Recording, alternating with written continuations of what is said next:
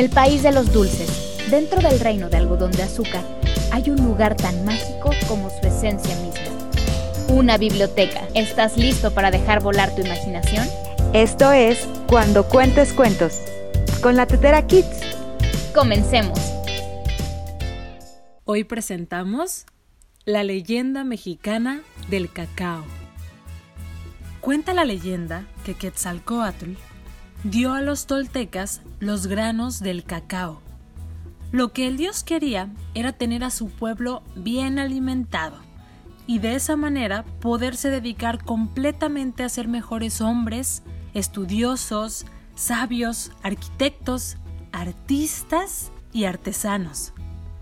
Quetzalcoatl robó el árbol del cacao del paraíso en donde vivían los dioses y plantó el pequeño arbusto en Tula. Ya que plantó el pequeño arbusto, le pidió al dios del agua, Tlaloc, que enviara lluvia a la tierra para que la planta se pudiera alimentar y crecer. Después fue a visitar a Xochiquetzal, diosa del amor y la belleza, y le pidió que le diera al árbol flores hermosas. Con el tiempo, la planta floreció y dio frutos de cacao.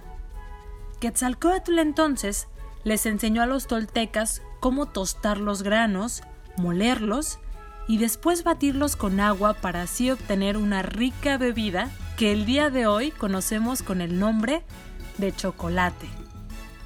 Los toltecas se convirtieron en hombres poderosos gracias a la bebida tan sabrosa y energética.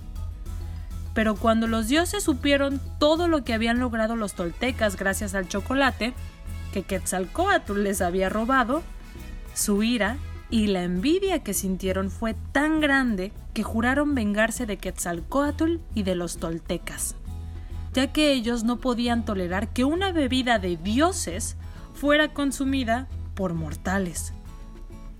Al pasar los días, Tezcatlipoca, enemigo de Quetzalcoatl, se transformó en un comerciante de pulque. Este se acercó a Quetzalcoatl y le ofreció pulque, asegurándole que esta bebida de tan buen sabor le podía quitar cualquier malestar o pena que tuviera. Quetzalcoatl, creyendo en el comerciante, tomó el pulque y se emborrachó. Al día siguiente despertó y al darse cuenta de lo que había sucedido, se sintió avergonzado y humillado por haberse emborrachado y por la envidia y venganza con la que habían actuado los dioses.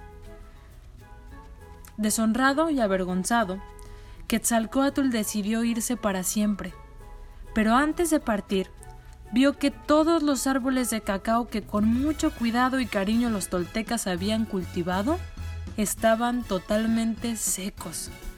Sin embargo, se dio cuenta que en la tierra habían quedado algunas semillas todavía fértiles, Quetzalcoatl las recogió y guardó.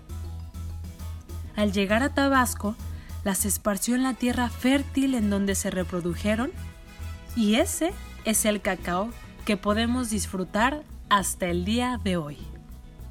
Yo soy Berenice Valencia y esto fue Cuando Cuentes Cuentos con la Tetera Kids.